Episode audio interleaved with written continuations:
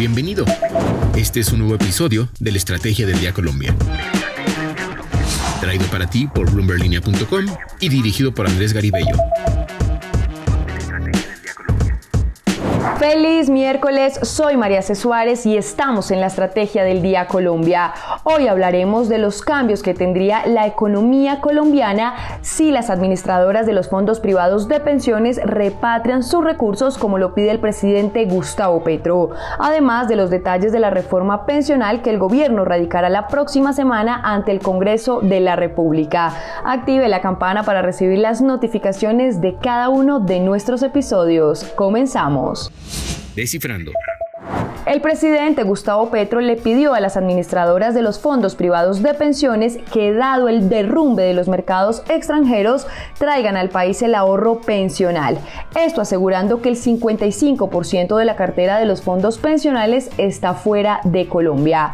Por eso, hoy Valery Cifuentes, periodista de Bloomberg Línea en Colombia, nos cuenta qué cambios tendría la economía colombiana si las AFP repatrian sus recursos. Adelante, Valery. Hola, María C. Luego del colapso del Silicon Valley Bank, el presidente Petro le hizo una solicitud a los fondos privados de pensión que trajeran al país las inversiones que tienen en el exterior. Por esto nos pusimos en la tarea de preguntar en qué cambiaría la economía colombiana si se trajeran esos recursos al país. Como es usual, les dejaré tres datos clave para que entendamos mejor este tema en Descifrando. Primero, el viernes pasado se conoció que el Silicon Valley Bank colapsó, siendo esta la mayor quiebra de un banco estadounidense desde la crisis financiera mundial de 2008, lo cual prendió las alarmas y revivió el nerviosismo en el mercado. Sin embargo, las autoridades estadounidenses actuaron para garantizar la devolución del dinero y eso ha calmado la situación. Segundo, dado ese nerviosismo que se generó y sabiendo que los fondos privados de pensión tienen sus inversiones en portafolios diversificados en Colombia y fuera del país, el presidente Gustavo Petro solicitó que las AFP repatrien las inversiones de los ahorros pensionales. Esto tiene varios pros y contras. Tercero, uno de los pros es que al traer dólares al país, en el corto plazo podría hacer que el precio del billete verde baje, pero como no es un movimiento estructural sino coyuntural, ese efecto duraría poco.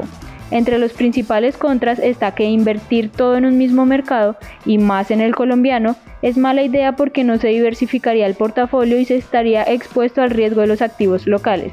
Si quieren conocer más detalles de esta información, los invito a que nos lean en bloomberlinia.com y recuerden que nos oímos todos los miércoles en Descifrando. Lo que debes saber. Y ahora, tres datos que debes saber este miércoles. El primero, la tasa representativa del mercado con la que amanece hoy Colombia es de 4.736 pesos. El segundo, a la suspensión de operaciones de Viva Air se suma una posible denuncia por estafa que radicaría el propio gobierno nacional en cabeza del ministro de Transporte Guillermo Reyes. El jefe de esta cartera le aseguró a Bloomberg Línea que se encuentran evaluando si interponen esta denuncia. Abro comillas, estamos estudiando todos los elementos probatorios que disponemos. Cierro comillas. Esto dijo el ministro. Asimismo, expresó para CMI que verifican la posibilidad de que se haya incurrido por parte de Viva Air en un posible tipo penal de estafa cercano a los 200 mil millones de pesos. Y es que solo la deuda que adquirió la aerolínea de bajo costo con las agencias de viajes supera los 30 mil millones de pesos. Y el tercero, mediante la Superintendencia Financiera, el Banco de Bogotá informó que en sesión de este lunes la Junta Directiva autorizó, sujeto a los requisitos regulatorios, aceptar la oferta de compra del 4,11% de las acciones que tiene este banco en Back Holding International Corp, oferta que fue presentada por Endor Capital Assets, pues esta propuesta, recordemos, la había dado a conocer la entidad financiera el pasado primero de marzo. Back Holding International, que está constituida bajo la Ley de Sociedades de Panamá, es una compañía con sede administrativa en Colombia y dedicada a actividades de inversión en Colombia y en Panamá, así como tenedora de acciones de otras entidades del sector bancario, entre ellas BAC Credomatic. ¿De qué estamos hablando? El gobierno del presidente Gustavo Petro presentó este martes los principales puntos del proyecto de reforma pensional de cara a su radicación en el Congreso de la República la próxima semana. Pues bien, el proyecto mantiene la propuesta de los pilares con uno solidario, uno semicontributivo, uno contributivo y otro de ahorro individual voluntario. Tal y como lo había adelantado Bloomberg Línea, los parámetros para reconocer la pensión de vejez, tales como la edad y semanas, se mantienen. El gobierno también explicó que el pilar solidario es para todos los mayores de 65 años, es decir, unas 2,5 millones de personas a quienes se les dará una renta por encima de la línea de pobreza equivalente a 223 mil pesos.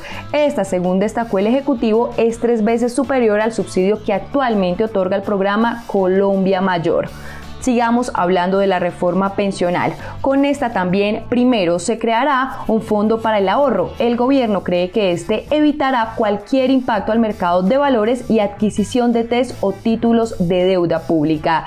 Los dineros que tienen los afiliados en sus cuentas de ahorro continuarán siendo administrados por las AFP y solo se usarán para el reconocimiento de sus pensiones. También se establecen condiciones especiales para la mujer. Se otorga una reducción en la cantidad de semanas mínimas de 50 semanas por cada hijo sin que supere los tres hijos, es decir, 150 semanas para compensar el trabajo de cuidado.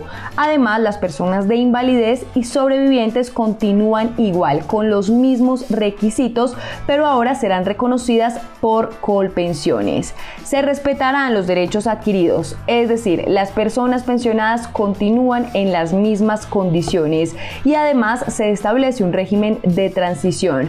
Para aquellas personas afiliadas al sistema que cuenten con mil semanas, se les respetarán las condiciones establecidas en el régimen anterior. Recuerden seguir este podcast y activar la campana para recibir las notificaciones de cada episodio y así estar al tanto de lo que pasa con la economía y los negocios. Los invito también a que visiten bloomberlinia.com donde pueden ampliar cada uno de los temas que tratamos hoy. No olviden que acá está la información independiente que une a América Latina. Nos escuchamos mañana. Esta fue la estrategia del día Colombia dirigido por Andrés Garibello, producido por Arturo Luna y Daniel Hernández. Que tengas buen día.